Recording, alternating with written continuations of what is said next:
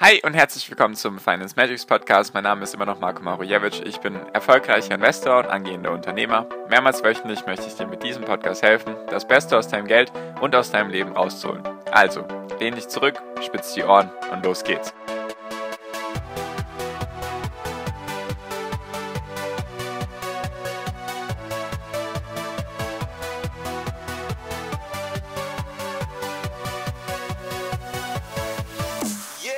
Wir befinden uns gerade in sehr turbulenten Zeiten und ich möchte mit dir zwei Mindset-Vorgehensweisen bzw. zwei Investment-Vorgehensweisen besprechen, die mir in diesen turbulenten Zeiten sehr geholfen haben. Also los geht's. Hi und herzlich willkommen zum Finance Matrix Podcast. Wir sind heute bei Folge 387 und wie ich bereits angekündigt habe, möchte ich mit dir zwei Investment-Vorgehensweisen durchgehen. Wir könnten sie auch Mindset-Hilfen nennen oder wie auch immer, die mir einfach in den letzten Monaten, seitdem es eigentlich an den Börsen konstant eher runtergeht, die mir dabei geholfen haben, eben meine Investments auszugleichen oder meine verlustreichen Aktieninvestments auszugleichen und allgemein, die dir dabei helfen können in diesen turbulenten Zeiten. Genau, falls dich sowas interessiert, einfach sehr gerne kostenlos meinen Podcast abonnieren. Und jetzt fangen wir auch direkt an. Und zwar Nummer eins ist, oder Nummer eins der Investmentvorgehensweisen, oder die erste Investmentvorgehensweise ist einfach, dass ich mich selbst nicht als eine gewisse Klasse oder Gruppe von Investor einordnen lasse. Weil es gibt ja zum Beispiel Leute, die dann selbst von sich sagen, nee, ich investiere nur in ETFs oder ich investiere nur in Aktien oder ich investiere nur in Krypto oder ich investiere nur in Immobilien.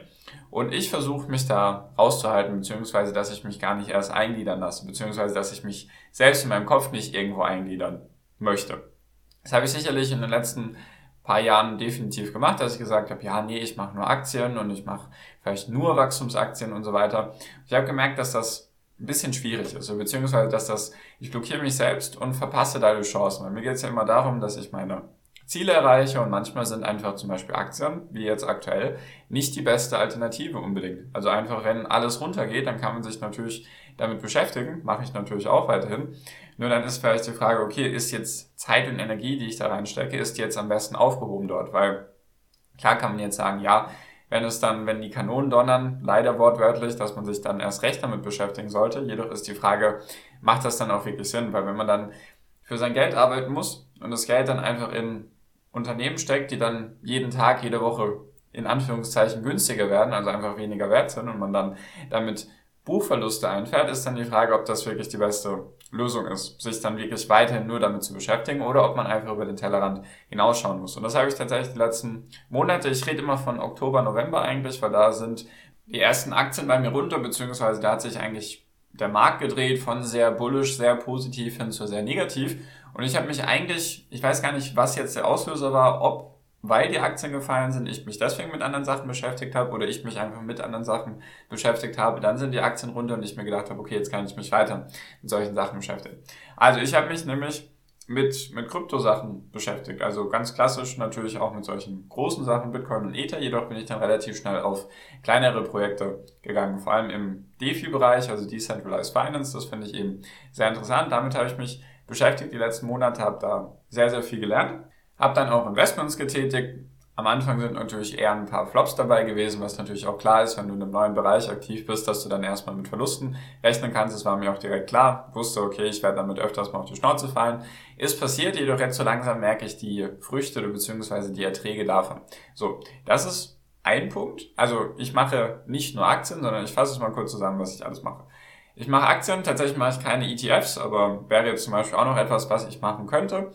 Dann mache ich eben Kryptowährungen, Kryptoprojekte. Ich bin an einem Startup investiert und tatsächlich habe ich auch NFTs. Also, ich bin sozusagen, ich lasse mich nicht in eine Kategorie einordnen. Was mir jetzt noch fehlen würde sozusagen sind Immobilien, Firmenbeteiligung, ETFs zum Beispiel und vielleicht noch andere Dinge, die ich noch gar nicht auf dem Schirm habe. Ich habe jetzt auch zum Beispiel keine Rohstoffe, also ich habe jetzt kein Gold oder sowas. Ja, das sind alles Sachen, die ich damit meine. Ich lasse mich sozusagen nicht in eine Kategorie einordnen. Und jetzt die Frage, warum? Warum erzähle ich dir das? Warum ist das etwas, was mir geholfen hat? Und zwar einfach, weil ich, während die Aktien runtergegangen sind, habe ich mich weniger mit Aktien beschäftigt, beziehungsweise Zeit und Geld habe ich weniger in Aktien investiert. Also ich habe, ich glaube, die letzten Monate kaum irgendwas in Aktien gesteckt, weil ich mir gedacht habe, okay, der Markt ist noch nicht so weit, er möchte weiter runter, erst waren es die Zinsen, jetzt ist es der Krieg, deswegen der Markt ist dann noch nicht wo ich ihn haben will, wenn ich mir überlegen möchte, weiter Aktien zu kaufen. Deswegen habe ich das einfach laufen lassen. Die Unternehmen, die ich haben will, habe ich gelassen, den Rest habe ich verkauft und habe das jetzt einfach mal laufen lassen. So. Und in der Zwischenzeit habe ich mich mit anderen Sachen beschäftigt. Zum Beispiel eben mit solchen Kryptoprojekten. Warum ist das jetzt wichtig? Weil dadurch gewisse Verluste ausgeglichen werden können. Zum Beispiel habe ich jetzt ein Kryptoprojekt, seitdem ich mich mit Kryptoprojekten, also November, Dezember rum beschäftige, hat das sich verfünffacht im Wert. Natürlich war jetzt der Betrag eher ein kleinerer, weil ich da erstmal ein bisschen testen wollte. Jedoch hat das durch diese Verfünffachung natürlich gewisse Verluste oder Buchverluste, die ich bei Aktien oder anderen Investments habe, hat das ausgeglichen. Dann hat sich die eine Startup-Beteiligung, die ich schon öfters erwähnt hatte, die hat sich auch sehr gut entwickelt. Und summa summarum die NFTs auch. Und summa summarum bin ich, wenn überhaupt, leicht im Minus für dieses Jahr, obwohl meine Aktien sehr, sehr stark korrigiert haben. Also teilweise sind meine Aktien 50, 60, 70, 80 Prozent runter, was okay ist, weil ich die Unternehmen kenne, weil ich da jetzt nicht irgendwie in Panik verfalle. Gleich kommen wir zum nächsten Punkt.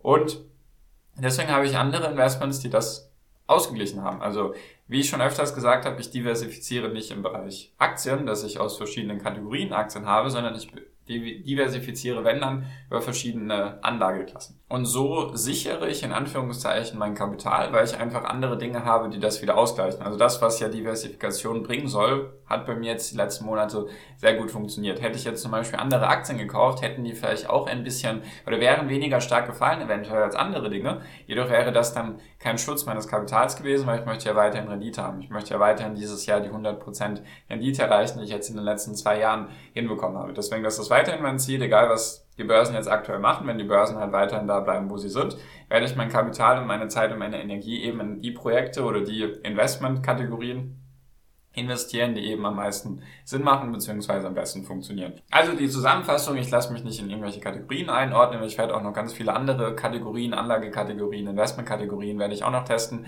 Ich werde auch irgendwann in Kunst investieren, vielleicht auch in Gold, vielleicht auch in Oldtimer oder Weine oder was auch immer. Ich, ich will mich da nicht einordnen lassen. All das, was für mich sinnvoll erscheint, beziehungsweise wenn ich daran Interesse haben kann oder mich irgendwas fasziniert, dann möchte ich da rein. Das ist einfach meine Vorgehensweise. Deswegen einfach ein offenes Mindset behalten, über den Tellerrand hinausschauen und sich nicht irgendwo einordnen lassen. Das ist zumindest das, was bei mir sehr gut funktioniert hat.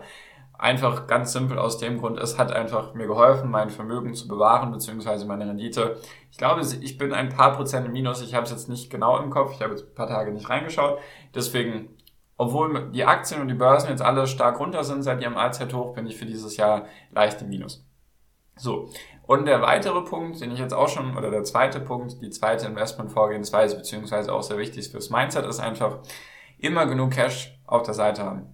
Vielleicht relativ simpel, vielleicht denken sich manche, ja, das habe ich schon zehnmal gehört. Jedoch, wie viele machen es von euch wirklich tatsächlich? Also jetzt nicht irgendwie, nicht diese drei bis sechs Monatsgehälter, die man als Rücklagen hat, sondern wirklich Cash, also wirklich kurzfristige, sage ich mal, liquide Mittel, auf die man zugreifen kann, ohne irgendwie auf die paar Wochen warten zu müssen, sondern wirklich Cash auf dem Konto oder auf irgendwelchen anderen separaten Konten, wie auch immer, mit denen man dann investieren kann. Weil das ist nämlich wichtig. Mir geht es jetzt nicht um irgendwelche Rücklagen, wenn die Waschmaschine kaputt geht oder das Auto, dass man dann nicht seine Aktien verkaufen muss, sondern wirklich liquide Mittel, mit denen man etwas anfangen kann. Natürlich ist es so, dass jetzt wahrscheinlich gleich dieses Argument kommt, ja, Cash ist Trash, so, also bringt doch überhaupt nichts, besonders durch die Inflation und so weiter.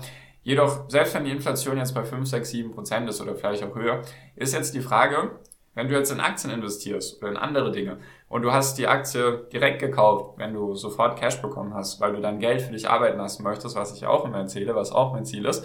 Also du hast es sozusagen direkt investiert. Und dann ist diese, dieses Unternehmen jetzt in den letzten Monaten einfach runtergegangen. Vielleicht hast du 20, 30, 40 Prozent Verlust oder sogar mehr. 20, 30, 40 Prozent ist wahrscheinlich sogar wenig. Deswegen sind diese 5, 6, 7 Prozent Inflation, die ich dadurch verliere, weil ich Cash auf der Seite lasse, ist auf jeden Fall weniger als das, was ich gerade mit den Aktien verloren hätte, wenn ich es direkt investiert hätte. Natürlich will ich hier niemanden irgendwie einreden, er muss jetzt Cash halten. Jedoch hat es bei mir einfach ein paar Vorteile, die ich dir nennen will, vielleicht ein paar Gedanken, die du dir noch nicht gemacht hast. Es lässt mich natürlich besser schlafen, ganz klar. Also selbst wenn die Aktien runtergehen, denke ich mir, ja gut, wenn ich Aktien kaufen möchte, dann kann ich das nicht. Oh, jetzt habe ich schon alles in Aktien gesteckt, jetzt sind die weiter runter, jetzt bin ich da voll im Verlust, kann jedoch jetzt nicht diese Chance nutzen, worauf hier immer alle hoffen alle warten ja immer auf irgendwelche Chancen und Optionen, so jetzt kann ich dieses tolle Unternehmen, was mir davor die ganze Zeit zu teuer war, jetzt kann ich das endlich kaufen. Ah nee, ich habe ja gar kein Geld, ich bin ja gar nicht liquide, ich kann das mir gar nicht leisten. Das ist Punkt Nummer eins. Man kann dann sozusagen nicht diese Chancen nutzen. Und was ich einfach im Kopf habe, ist einfach, wenn mir jemand irgendetwas, sagen wir, versuchen wir uns das mal vorzustellen.